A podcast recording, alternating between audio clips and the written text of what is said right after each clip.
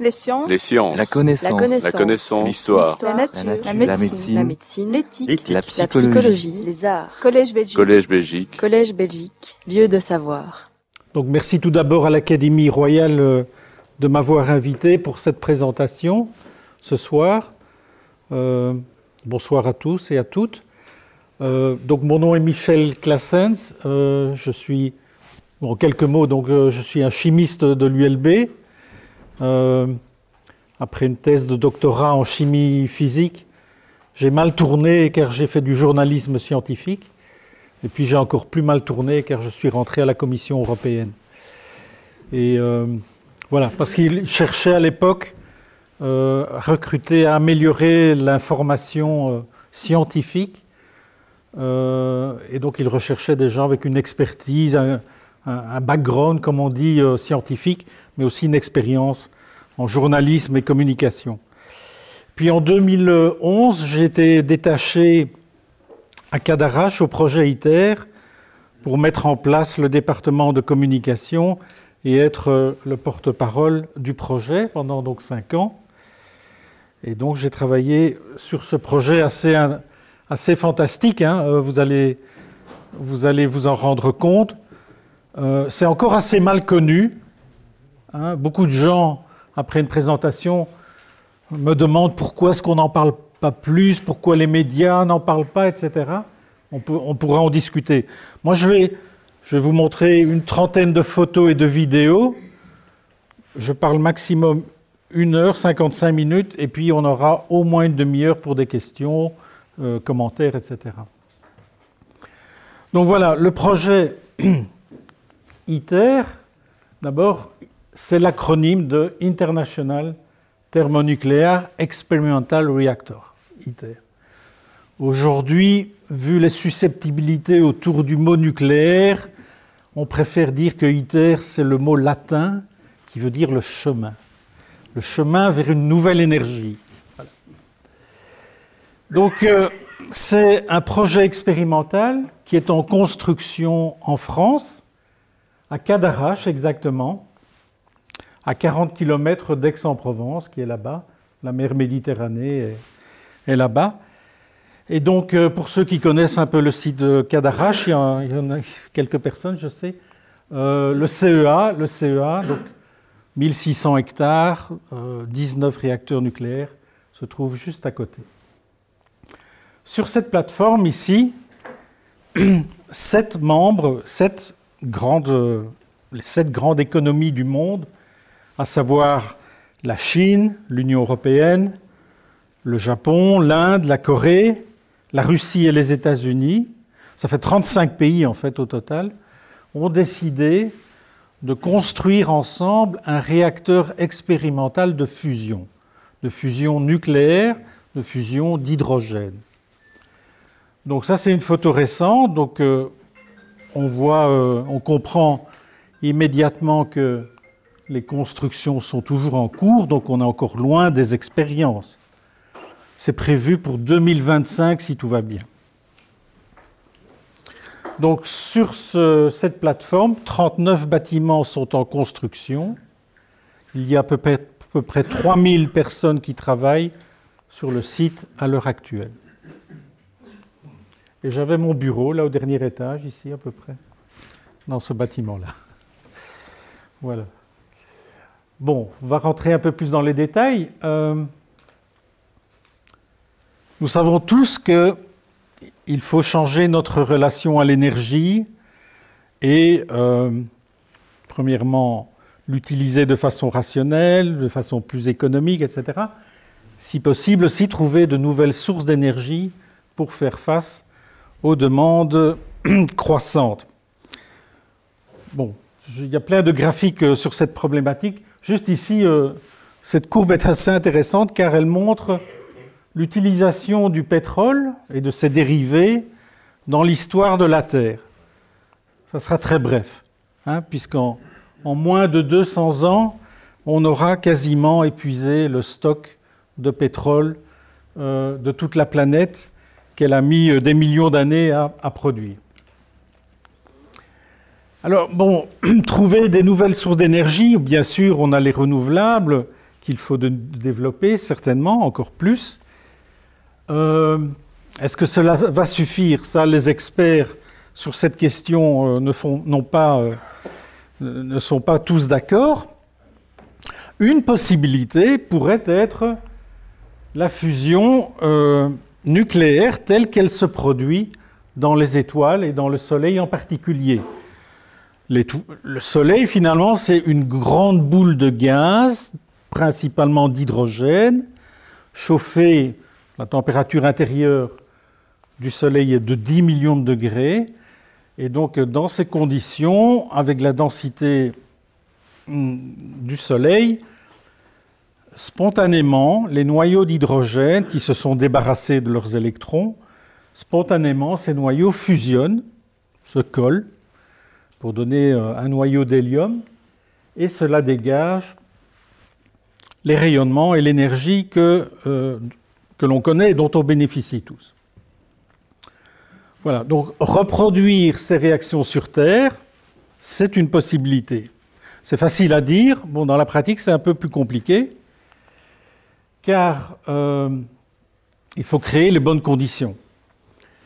Donc on connaît tous, enfin on connaît principalement la fission nucléaire, qui euh, consiste à briser des noyaux lourds, tels que l'uranium, le plutonium, au moyen d'un neutron. Et euh, cette brisure, donc, libère de grandes quantités d'énergie. La fusion, c'est pratiquement l'opposé, car on part de noyaux légers, d'hydrogène par exemple, que l'on va fusionner à haute température, à très haute température, et cela va dégager encore plus d'énergie qu'une réaction de fission. Voilà, donc dans la théorie, ça semble assez séduisant. Dans la pratique, c'est un peu plus compliqué, car comment arriver à 10 millions de degrés sur Terre? Et c'est même plus que ça, car dans le réacteur ITER, donc ça c'est un dessin informatisé du réacteur, on va atteindre 150 millions de degrés, donc 10 fois la température du Soleil, parce que les densités sont moins fortes. Donc, ça c'est un schéma informatisé du réacteur. L'option technologique qui a été euh, choisie et qui est en fait développée depuis les années 50, depuis euh, Sakharov notamment euh, en, Union soviétique. Ces physiciens donc, ont développé ce concept de tokamak. Hein, c'est un mot, un acronyme russe qui signifie to, c'est pour toroïde, hein, une cavité en forme de toroïde, de donut si vous voulez, ou de, de pneu tokamak, caméra en russe, chambre, mak, magnétique, donc une chambre toroïdale magnétique. Donc ça c'est le principe du réacteur. C'est dans cette cavité, alors à ITER, ça fera 850 mètres cubes, donc c'est c'est euh, quand même deux trois fois cette salle-ci, hein, à mon avis, en hauteur. Ça sera une grosse euh, chambre à vide qui sera, euh, quand le réacteur va fonctionner, les techniciens vont allumer des pompes à vide, de puissantes pompes à vide, qui vont faire un vide de, l'ordre de 10 moins 9 atmosphères. Et alors, on va injecter 1 à 2 grammes d'hydrogène dans cette grande cavité. Donc, vous imaginez ici deux étages comme ceci, même trois peut-être. On fait le vide, poussé, on injecte 1 à 2 grammes d'hydrogène et on va chauffer ce gaz à 150 millions de degrés. C'est ce qui va se passer dans cette cavité. Évidemment, un gaz à 150 millions de degrés, on ne peut pas le contenir dans un récipient normal. Donc euh, le truc, l'astuce technologique, c'est que la cavité centrale ici sera entourée d'une quarantaine d'aimants supraconducteurs qui vont créer une sorte de bouteille magnétique et emprisonner les particules du plasma. Donc quand le gaz est complètement ionisé, on appelle ça un plasma. Voilà, dans, le principe, euh, les grandes lignes donc, de fonctionnement de ce réacteur. Donc, Ceci fera à peu près 30 mètres de haut, c'est à peu près 30 mètres de large. Donc c'est une grosse machine, ça sera une grosse machine. Ici, un petit bonhomme là, qui vous donne une idée de l'échelle. Hein, euh. Alors c'est compliqué parce que ce n'est pas seulement la, chambre à vide ici, c'est les aimants autour et c'est tous les systèmes euh, techniques d'alimentation en courant électrique, en eau de refroidissement, en hélium liquide pour refroidir les aimants, parce qu'ils sont supraconducteurs, euh, en azote liquide, puis il y a, une cinquantaine d'instruments de mesure. Donc voilà, c'est du condensé de technologie. Ça devrait fonctionner. Je dis ça devrait parce que, bon, il faut faire l'expérience, évidemment. Et d'une certaine manière, la machine est l'expérience ici. Mais il y a des machines similaires qui existent et qui fonctionnent dans le monde. Ce n'est pas une nouveauté. Euh, des tokamaks, il y en a eu une centaine de construits dans le monde. Il n'y a jamais eu d'accident, jamais eu d'accident majeur. Et tous les grands pays ont au moins euh, une machine de ce type, qui sont en général beaucoup plus petites et qui n'ont jamais produit vraiment de l'énergie. ITER devrait être la première machine. Donc, vous l'avez compris, ce n'est pas une machine qui sort euh, du néant, elle s'appuie sur 60 euh, années de, recherche, hein, depuis les années 50, en Union soviétique notamment, et puis dans les grands pays. Euh, voilà. Mais ces machines, vous voyez, donc étaient très petites au départ, mais avec le même principe, donc un, un tore entouré d'aimants. Donc c'est la, la, machine TA2000 française, le tokamak Zeta au Royaume-Uni. Le T6, c'était déjà le sixième tokamak de l'Union soviétique à l'époque, donc dans les années, euh, là on est dans les années 1980. Euh, TFR aussi à la même époque en France, près de Paris, au CEA donc, près de Paris. Euh, TFTR, machine américaine très puissante qui, euh, qui, a été fermée il y a quelques années. Kestar en Corée, machine très performante aussi, très récente. Et le JET au Royaume-Uni, euh, près d'Oxford, qui est à l'heure actuelle la machine la plus puissante du monde. Voilà. Etor Supra à Cadarache, sur le site du CEA, donc à 2 km euh, d'ITER, du site ITER. Voilà. Quand les, sept membres d'ITER se sont mis d'accord pour construire ce réacteur, ça a pris quand même quelques années, hein. il a fallu faire les plans, la machine, il y a eu des désaccords, les États-Unis sont sortis du projet parce qu'ils trouvaient que c'était trop cher, puis ils se sont rendus compte quand même que c'était intéressant, donc ils sont revenus en 2000 3. Et donc, euh, s'est posé à un moment donné la question, au début des années 2000 en fait, euh, entre 2002 et 2005, où construire ITER Puisque 35 pays participent à l'expérience, ça pouvait être dans l'un des 35 pays. Euh, en fait, il n'y a eu que quatre candidatures, quatre sites proposés au Japon, en France, en Espagne et au Canada, parce qu'à l'époque, le Canada voulait rejoindre le projet ITER, mais finalement, après un changement de gouvernement, ça ne s'est pas, ça ne s'est pas concrétisé. Donc uniquement quatre sites. Bon, les conditions techniques même étaient assez strictes, et puis euh, il fallait un engagement euh, fort euh, des autorités politiques, publiques, pour euh, soutenir un projet quand même qui, euh, on le savait, allait coûter pas mal d'argent. Euh, pendant trois ans, la situation était bloquée. Il y a eu de longues discussions politiques, diplomatiques, etc., dans les coulisses. C'était donc on est en 2003-2005, donc c'était la guerre d'Irak, si vous vous souvenez. Donc les États-Unis était fâché avec la France parce que M. Chirac avait refusé d'intervenir en Irak. Et donc, les États-Unis ne voulaient pas parler, vous ne pas entendre parler d'un site français. Donc il y avait, grosso modo deux camps. Euh, trois membres qui soutenaient le site japonais, trois membres qui soutenaient le site français, et les Russes étaient un peu indécis à cette époque-là. Finalement, d'abord l'Union européenne s'est mise d'accord pour ne proposer qu'un seul site européen, et elle a choisi finalement Cadarache au détriment du site espagnol, à Vandelos, près de Tarragone. Et donc, euh, le site euh, canadien a été abandonné puisque le Canada n'a pas concrétisé sa participation. Donc, il restait finalement le site français, le site japonais.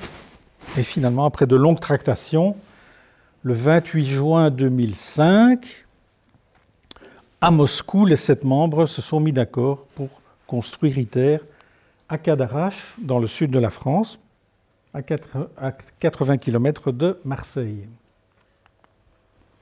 Deux jours après cette décision, le président Chirac rendait visite à Cadarache visiter le site, où il a été accueilli euh, notamment par la, maire d'Aix-en-Provence. Et le futur euh, directeur général d'ITER, M. Bigot, qui est là en deuxième rang. Un traité international a été signé en, eh bien, le 21 novembre, donc il y a exactement, on est le 21 novembre, donc il y a exactement 12 ans, 12 ans exactement, à l'Élysée, en présence de Jacques Chirac, du président de la Commission européenne José Emmanuel Barroso et des ministres des six autres euh, membres. Et voilà, les travaux ont pu commencer. Et ça a commencé par un immense euh, travail de nivellement et euh, de, de défrichement, puisque il a fallu réaliser une plateforme de 42 hectares, donc c'est 50 terrains de football à peu près. Avant, donc, il y avait, c'était de la forêt, là, hein, la forêt provençale, la forêt de Cadarache. C'était une forêt domaniale. Donc le CEA a été condamné par l'État français pour avoir euh, défriché une forêt domaniale. Donc ils ont dû, en compensation, acheter trois fois la superficie euh, dans la région. Voilà, donc euh, ça, c'est une photo qui a été prise en 2009, donc deux ans vraiment après le démarrage.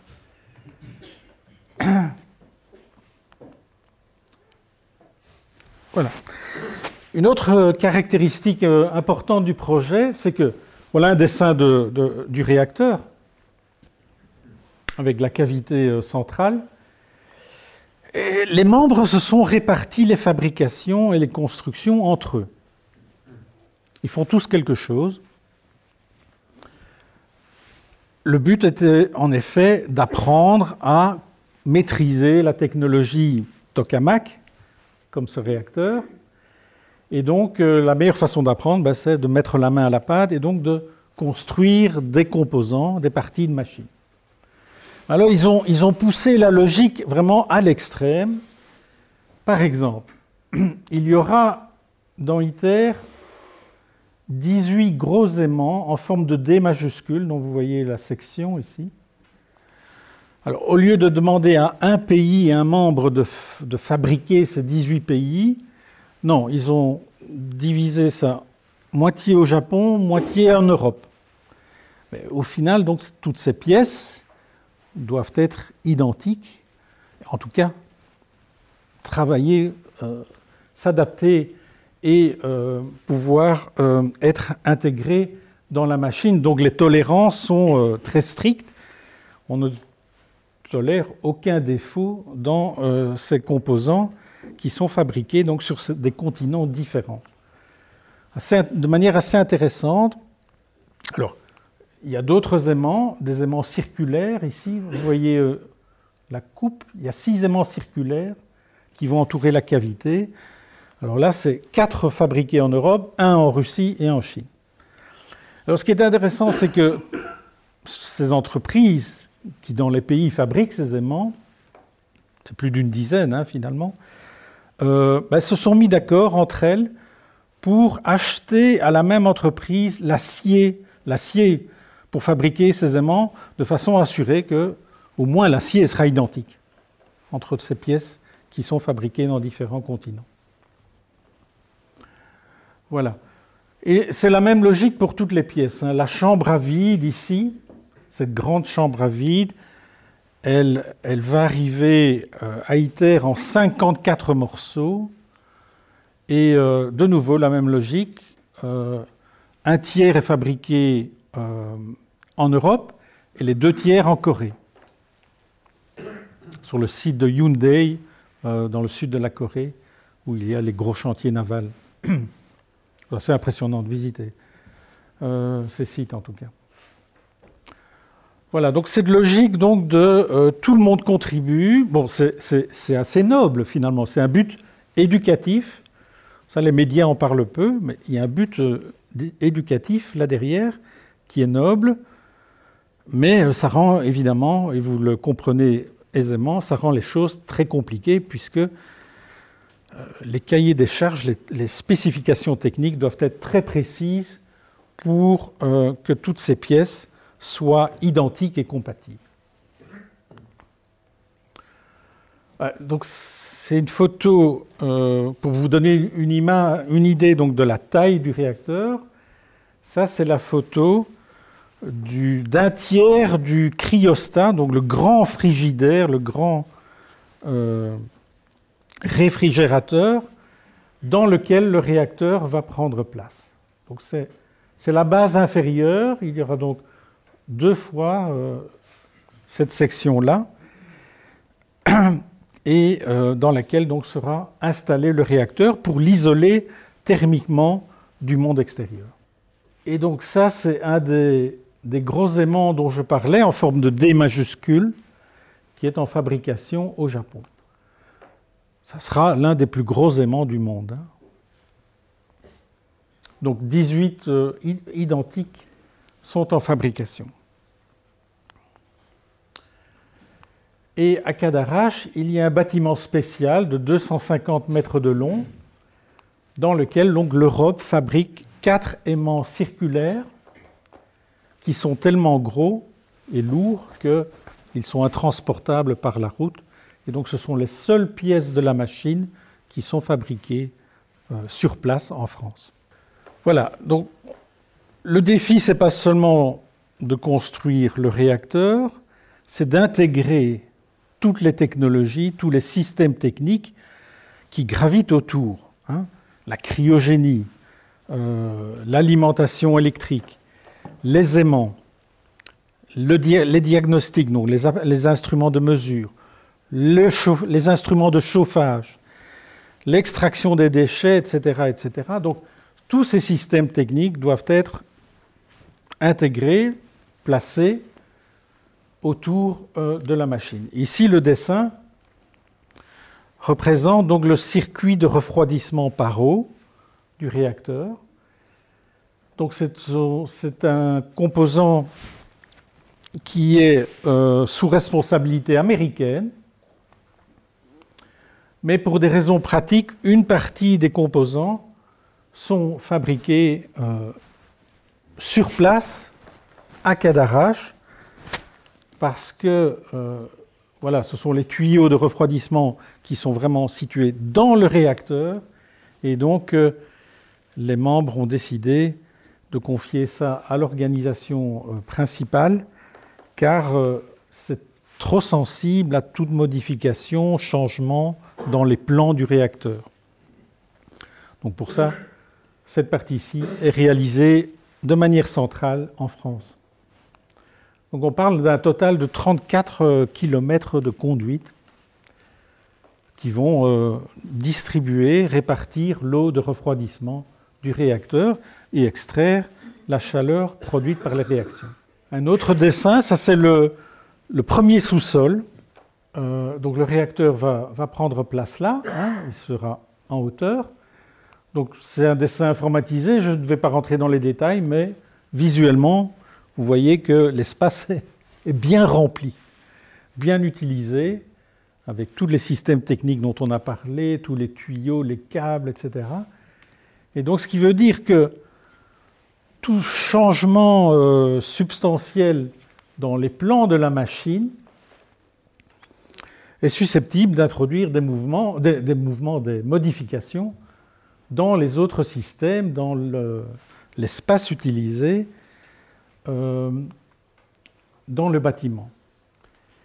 Et donc, euh, pour cette raison, les choses étaient vraiment très compliquées tant que le plan du réacteur lui-même n'a pas été finalisé. Et ça, ça s'est produit seulement en 2004, donc c'était quand même assez récent. Et c'est seulement à partir de ce moment-là que les autres systèmes, les bâtiments, etc., ont pu être finalisés. Et ça explique une partie des retards du projet, puisque, comme vous le savez sans doute, le projet a quand même pris pas mal d'années de retard, puisque l'idée initiale était que le premier plasma, la première expérience, serait réalisée en 2016. Et maintenant, on parle de 2025. Hein, donc, c'est 9 ans de retard. Et euh, quelques augmentations de budget, j'expliquerai ça aussi. Et c'est un défi d'intégration globale car, comme vous l'avez compris, euh, tous ces pays travaillent ensemble, euh, s'envoient des pièces euh, mutuellement. Ici, ce sont les mouvements nécessaires pour réaliser ces gros aimants en forme de D majuscule. Euh, où des câbles ont été envoyés par le Japon en Europe, la Chine a envoyé des câbles au Japon, euh, de même des États-Unis vers l'Europe, etc.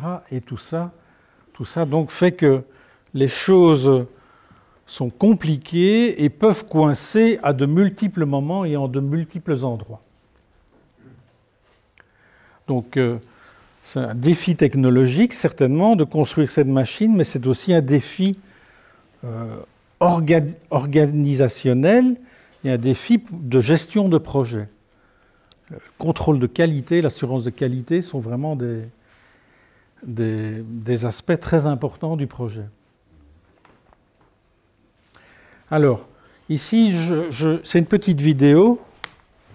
Une petite vidéo, donc c'est tourné euh, à Torre Supra, donc c'est le tokamak de Cadarache du CEA il vous montre ce qui se passe dans un tokamak quand on fait une expérience de fusion. On ne voit pas grand-chose, enfin, c'est transparent euh, parce qu'il y a très peu de matière finalement. Hein. On parle de 1 ou 2 grammes d'hydrogène qui est chauffé ici, on atteint 100 millions de degrés, donc ça émet surtout des rayons gamma, des rayons X, donc invisibles. Ce sont les régions les plus froides qui émettent de la lumière visible. Il n'y a pas grand-chose qui se passe, sauf qu'à un moment donné, voilà, il y a une instabilité qui se développe, qui prend de l'importance. Et euh, à un moment donné, la, réaction s'arrête. Il y a un refroidissement du gaz qui se propage et la réaction s'arrête. C'est le scénario euh, que connaissent toutes ces machines dans le monde. C'est difficile de maintenir un plasma à 100 millions de degrés ou 150 millions de degrés pendant plusieurs minutes, vu les turbulences, les instabilités qui se produisent dans le gaz. Ça, c'est un handicap. Si on veut vraiment utiliser cette technologie pour produire de l'énergie, il faudra euh, quand même que euh, on puisse dépasser la dizaine de minutes, si pas l'heure euh, de fonctionnement. Mes collègues scientifiques me disent qu'à ITER, puisque la machine sera plus grande, le plasma sera plus stable et donc devrait pouvoir euh, être maintenu pendant euh, plusieurs minutes. On doit faire l'expérience encore une fois. Oui, autre défi euh, logistique plutôt, c'est le transport. Tous ces gros composants sont envoyés par bateau de Chine, de Corée, des États-Unis. Ils arrivent par bateau près de Marseille. Il faut ensuite les transporter euh, euh, jusqu'au site ITER. Et donc la France a réalisé ce qu'on appelle l'itinéraire ITER. C'est un tracé euh, de 104 km qui part de Berlétan, près de Fos-sur-Mer, donc Marseille est ici, quelque part. 104 km de route qui, est, qui existait hein, pour l'essentiel. Ils, n'ont rien, créé. Ils ont parfois élargi des tronçons ou reconstruit euh, des ponts euh, qui étaient trop, étroits ou pas assez résistants. Euh, ça coupe l'autoroute A7 et la 51 en deux endroits ici, et puis ça arrive, donc la route arrive au, au, Et donc pour les plus gros composants, une société spécialisée dont le nom est ici, euh, va utiliser donc cette plateforme de 352 roues. Euh, c'est unique en Europe, oui, c'est assez impressionnant. Hein. Ça roule à, 5 km/h. Et euh, pour des raisons assez évidentes, donc il l'utilise uniquement la nuit pour ne pas créer trop de, problèmes. alors, c'est pas seulement la plateforme qui est impressionnante, c'est que euh, quand ils l'utilisent. Donc, ils font le trajet de les 104 km en général en 3 ou 4 nuits. Hein. ça roule à 5 km/h. Et euh, il y a parfois des problèmes techniques aussi. Et euh, donc il y a une vingtaine de véhicules techniques devant, une vingtaine de véhicules techniques derrière. Donc c'est quand même comme un petit tour de France. Quoi. et il y a des motards, une quarantaine de motards pour, pour couper la route, le temps qu'il faut. Mais les 20 véhicules devant, c'est parce que euh, de nombreux points de la route, il faut enlever des panneaux de, signalisation, même des reverbères, etc., et puis les, et le remettre ensuite. Donc c'est, quand même du travail assez euh, conséquent. Sur l'itinéraire en question, tous les ronds-points euh, sont coupés, puisque le, convoi ici, il, passe à travers les ronds-points. Donc, si vous allez dans la région, vous, saurez quand vous êtes sur la route ITER, parce que vous verrez des ronds-points coupés. Euh, enfin, bon, en temps normal, c'est barré, hein, mais on, voit qu'un convoi peut passer à travers. Bon, c'est assez, euh, impressionnant comme euh, organisation logistique. Hein. Et donc, la société a un centre de contrôle à Marignane, près de Eurocopter, donc près de Marseille. Et euh, quand il y a un convoi, il y a des caméras tout le long du parcours, un hélicoptère de la gendarmerie, donc ils suivent ça en temps réel. Et s'il y a un problème, euh, ils peuvent prendre des décisions tout de suite décider d'arrêter le convoi. Voilà. Ah, quel est le coût? Ah, Bonne question. Euh, on ne saura jamais en fait le coût exact de la machine. Euh, avant, j'expliquais ça à des journalistes, et puis j'ai arrêté parce que ils écrivaient dans l'article que les gens d'ITER euh, sont des amateurs, ils ne savent même pas quel, est le coût de la machine qu'ils construisent. La, raison est, simple, en fait. Euh, comme les pays apportent la contribution essentiellement en nature, hein, par des, composants, des pièces, etc., et ils ne nous disent pas quel est le coût, combien ça leur coûte, combien ça leur a, coûté. Donc on n'aura jamais euh, d'appréciation euh, précise du coût total. Euh, la, seule estimation que l'on peut faire, c'est basée sur ce que l'Union européenne injecte dans le projet. Et là, les montants sont publics, ils sont bien connus. Et à l'heure actuelle, pour la troisième révision, ce qu'on appelle la baseline, troisième révision des spécifications techniques de la machine, du budget et du calendrier. Donc maintenant, on parle donc d'une mise en route en 2025. La contribution européenne est de 10,7 milliards d'euros. Sachant donc que l'Europe contribue à 45% euh, au projet, c'est le plus gros contributeur. Les autres pays, tous les autres pays contribuent seulement pour 9%. Euh, mais donc l'Europe, pour des raisons historiques liées au traité Euratom, et parce que, bon, dans ce domaine-là, l'Union européenne a une vision à long terme depuis euh, de nombreuses années. Donc elle apporte presque la moitié du budget de construction. Donc par une règle de 3, puisque ceci représente 45%, une règle de 3, donne une estimation du coût de la machine à 22 milliards d'euros, 23, quelque chose comme ça. Plus de 20 milliards d'euros. Mais ça, c'est une estimation européenne si la machine était réalisée, fabriquée entièrement en Europe, ce qui n'est pas le cas.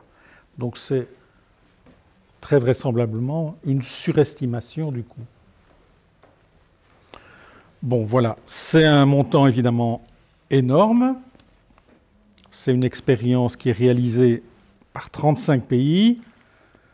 Ce coût-là est échelonné sur 10 années. Je montre ici sur le graphique aussi quelques autres projets coûteux.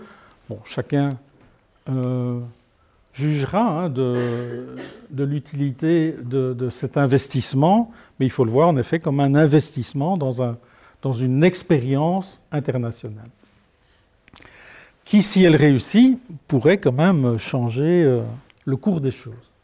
On n'en est pas encore là. Les constructions progressent. L'assemblage démarre cette année, l'assemblage donc du réacteur qui va prendre place dans, dans ce cylindre en béton. Premières expériences 2025, opération deutérium-tritium. Donc on va utiliser alors deux isotopes de l'hydrogène, deux isotopes lourds, le deutérium composant de l'eau lourde et le tritium qui est l'isotope radioactif de l'hydrogène à partir de 2035. Pourquoi ces isotopes? Parce qu'ils euh, vont euh, permettre de libérer de grandes quantités d'énergie. Donc c'est vraiment en 2035 qu'on saura si l'expérience réussit et produit l'énergie attendue. Les collègues scientifiques donc, parlent de 500 MW pendant la durée des expériences. Si tout va bien, donc ITER devrait être suivi par euh, ce qu'on appelle dans le jargon démo. Ce serait un réacteur de démonstration qui produirait de l'électricité. ITER ne va jamais produire de l'électricité, c'est purement expérimental parce que le réacteur ne va pas travailler, ne va pas fonctionner en permanence. Peut-être euh, pendant une semaine, les techniciens, les scientifiques feront des expériences, et puis la machine sera arrêtée pendant deux semaines pour interpréter les, résultats, etc. Donc voilà, donc après ITER, si tout va bien, démo ben, qui sera pour l'essentiel hein, la même configuration le même type de réacteur, un peu plus gros encore, et il devrait produire euh, de l'électricité. La Chine a décidé il y a quelques mois de construire un gros ITER en Chine à elle seule. Ils ont les ressources financières, ils ont maintenant la maîtrise de la technologie, ils estiment que ITER c'est bien, mais que ça avance trop lentement. Je dois dire donc que dans ce domaine-là, ce sont les Coréens et les Chinois qui sont les plus, euh, disons, euh, les plus dynamiques, les plus euh, volontaires. Bon, sans doute, toutes ces activités de construction, de fabrication ont donné lieu à de gros contrats avec des, des industriels du domaine du génie civil, euh, de la haute technologie. Par exemple, le contrat euh, pour l'équipement électrique et mécanique de tous les bâtiments du site a été remporté par GDF Suez, euh, maintenant NG, associé à l'allemand M W, et c'est un contrat donc de 530 millions d'euros on devait avoir ici avec moi ce soir Pascal Veil, qui travaille dans NG, GDF Suez, qui était euh, acteur euh, de ce contrat, mais euh, il a subi une réorganisation interne dans Engie et n'a pas pu. euh, il, ne travaille plus sur le projet ITER à l'heure actuelle.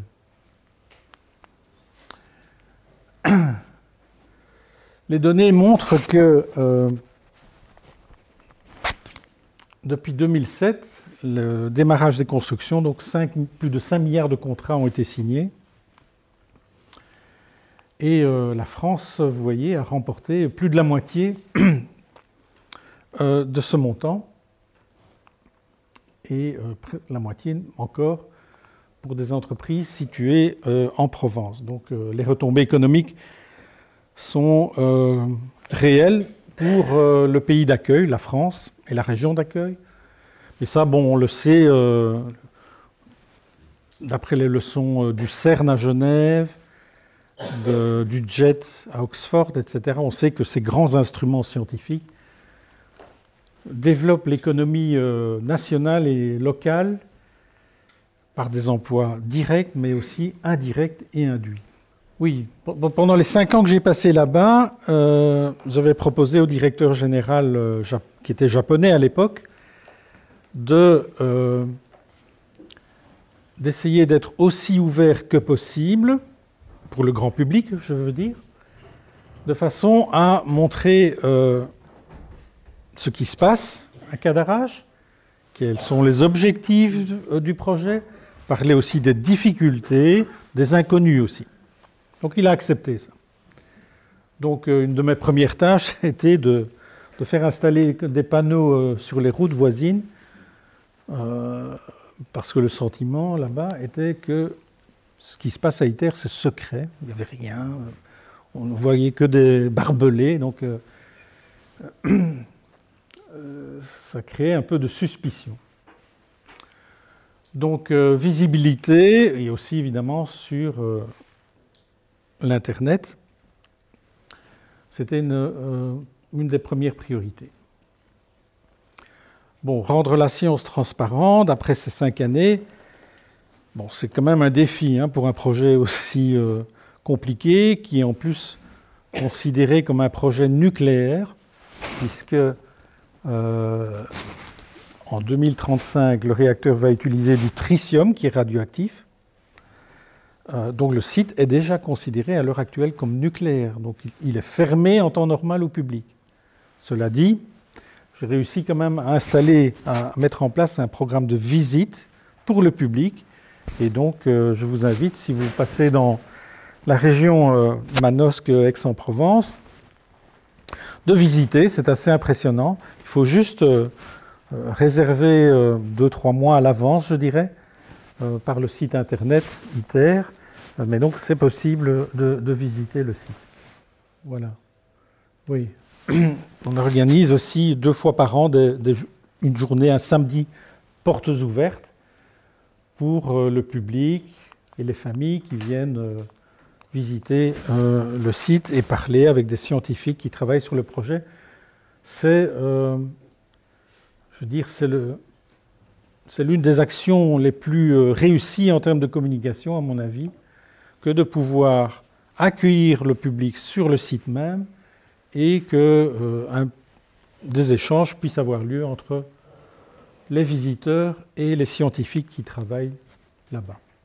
Pour terminer, donc j'ai une deuxième vidéo qui dure 4 minutes et qui c'est une, synthèse un peu de ce que j'ai dit, mais c'est plus animé en images. Donc on va euh, passer à cette vidéo. Elle est en anglais, mais c'est sous-titré en français. Energy is like is like is like outside. Yeah. As long as you have human being on the on the earth, earth, earth wins win. Bon, euh, c'est le problème qu'on avait eu tout à l'heure et euh, je pensais qu'il était résolu, mais non, apparemment. Alors, je pense que malheureusement, la solution va être de, baisser le volume, je crois. Energy, energy is is is like is like like oxygen for life for life. Bon, c'est le directeur général euh, actuel donc, du projet ITER, qui est français, donc Bernard Bigot. et des interviews donc, euh, du personnel euh, qui travaille là-bas. Le personnel est aussi euh, multiculturel, hein, euh, vous l'avez compris. Il y a pratiquement 35 nationalités qui sont représentées là-bas. Même si l'anglais est la langue de travail officielle, euh, bon, c'est pas toujours simple, comme on, sait. Parce que le projet est en France, donc la plupart des, questions de la presse, etc., viennent en français aussi. Là, ce sont des, platines métalliques qui sont euh, euh, mises dans, le, béton que l'on coule pour les murs ou le plancher ou le, plafond. Euh, parce que dans, un bâtiment nucléaire, on ne peut pas forer, on peut pas faire un trou comme, à la maison, dans un mur. Donc il faut prévoir à l'avance tous les points de fixation de systèmes, de tuyaux, etc. Donc ça, c'est un dessin informatisé de, la chambre à vide, avec les fenêtres, les portes euh, pourront être ouvertes pour euh, euh, faire entrer des, instruments de mesure, ou alors le combustible aussi. Voilà, ça, c'est une, illustration un peu artistique de l'intérieur d'un tokamak, donc d'un réacteur de fusion. Ici, dans ce bâtiment-là très long, donc, les, quatre aimants circulaires qui sont fabriqués par l'Europe. Donc là, on se trouve vraiment dans l'endroit, à l'endroit où se trouvera le réacteur dans quelques années. Voilà, c'est ce qu'on représente euh, par une simulation, une vue aérienne qui montre le bâtiment circulaire où se trouvera le réacteur, les câbles supraconducteurs qui sont utilisés pour former, fabriquer ces aimants circulaires. Encore une fois, les technologies là ne sont pas complètement innovantes, hein, puisque ça a déjà été testé sur d'autres machines. Simplement, ITER, c'est vraiment euh, la plus grosse euh, machine de ce type qui existera au monde. Et donc, en soi, oui, ça pose évidemment euh, certaines difficultés dues à la taille. Mais même si on atteindra 150 millions de degrés dans la cavité centrale, c'est sans danger. Même s'il y avait une explosion du bâtiment du réacteur, euh, bah, comme vous l'avez vu, la réaction s'éteint euh, immédiatement et euh, on libérerait dans la nature un ou deux grammes d'hydrogène, dont du tritium radioactif bien sûr, mais les simulations qui ont été faites montrent que en aucun cas il sera nécessaire d'évacuer les villages voisins parce qu'on parle de, de quantités de matière qui sont très faibles. Donc c'est une technologie sûre. Euh, un accident comme on a eu à Fukushima est impossible parce qu'il n'y a pas de réaction en chaîne ici. Il y a très peu de matière utilisée. Donc c'est sûr et ça produit euh, peu de déchets. Ça produira quand même des déchets radioactifs parce que certaines parties de la machine vont être activées par les, les rayonnements, les neutrons en particulier. Euh, et donc, euh, lorsque l'expérience ITER va euh, s'arrêter, le réacteur sera démantelé, mais les études ont montré que une centaine d'années après, la radioactivité aura complètement disparu. Donc c'est du court terme et c'est pas de, déchets radioactifs à vie longue. Donc ça semble intéressant comme expérience. Euh, il faut aller jusqu'au bout hein, pour voir si vraiment donc, ça donne les résultats attendus. Euh, il y a encore des points d'interrogation, des inconnus. J'ai parlé de la durée euh, des expériences, de confinement de, du plasma. Ou à l'heure actuelle, donc, on n'a pas dépassé encore les six minutes, hein, donc c'est relativement court. Et euh, on n'a pas non plus de solution pour euh, les murs internes. On n'a pas de matériaux capables de résister sur de longues années les, euh, flux thermiques et les flux de neutrons qui seront, qui seront réalisés dans le réacteur. Donc voilà, donc on ne peut pas dire à l'heure actuelle que c'est une panacée universelle ici. Potentiellement, c'est intéressant. Ça peut apporter une source d'énergie sur Terre, une nouvelle source d'énergie, mais euh, c'est encore trop tôt pour l'affirmer. Donc il faut quand même rester prudent. Voilà, c'est ce que j'essaye de, passer comme message. Et de la recherche est nécessaire aussi. Voilà. Donc, euh, je, vais m'arrêter ici. Euh, je, je pense qu'il y aura des questions, des discussions, des commentaires. Donc, euh, voilà, je, vous cède la parole maintenant pour des. Alors, par hasard, par hasard, donc j'ai publié il y a deux semaines, c'est un- c'est une coïncidence, donc euh, j'ai publié un livre sur, ITER en français, euh, préfacé par Claudie Agnuret, hein, l'astronaute et ministre française, qui a joué un rôle déterminant dans le, dans le lancement du projet. Voilà, donc si des personnes souhaitent acquérir le livre, j'ai quelques copies avec moi. Mais euh, je vous cède la parole pour des questions ou commentaires.